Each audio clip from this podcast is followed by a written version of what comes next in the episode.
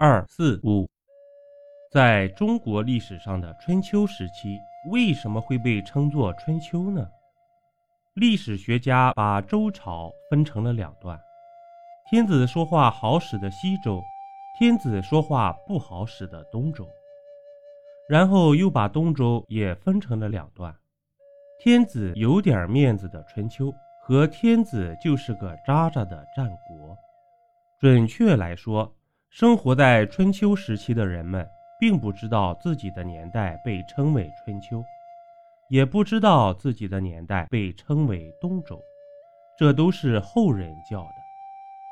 春秋之所以得名，是因为《春秋》一书。《春秋》是鲁国的编年史，相传为孔子所写，记载的是从鲁隐公元年，即公元前七二二年。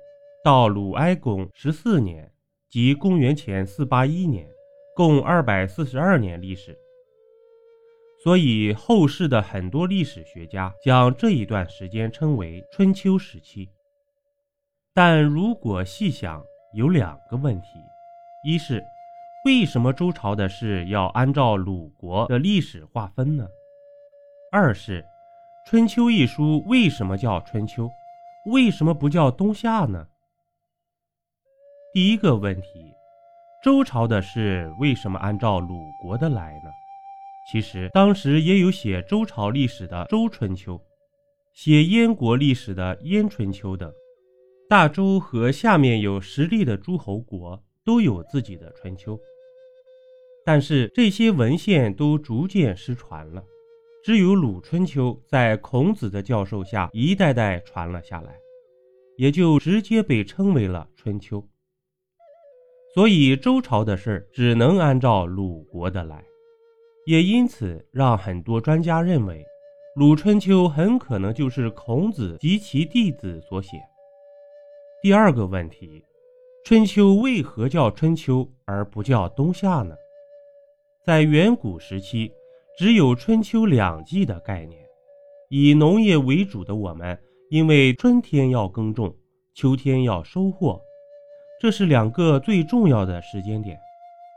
后来随着夏历的引入，划分上出现了春夏秋冬四季。春秋依然是最重要的两季。夏天太热，冬天太冷，很多大事都发生在春秋。比如春耕秋战，在春天耕种前，向天地先祖祈祷要有好收成，即春季。等到秋天时，粮食收获，战马也经过夏天喂养而膘肥体壮，正是打仗的黄金时间。于是，很多诸侯国就约定在秋季丰收之后开战。当时的礼法就这样，一般都遵守约定，仿佛老炮儿之间的茶架。春秋是按照春夏秋冬四季写的。但是明显春季和秋季的篇幅大，所以就用春秋命名了春秋，而不是冬夏。春秋时期随之在学术上划分得名。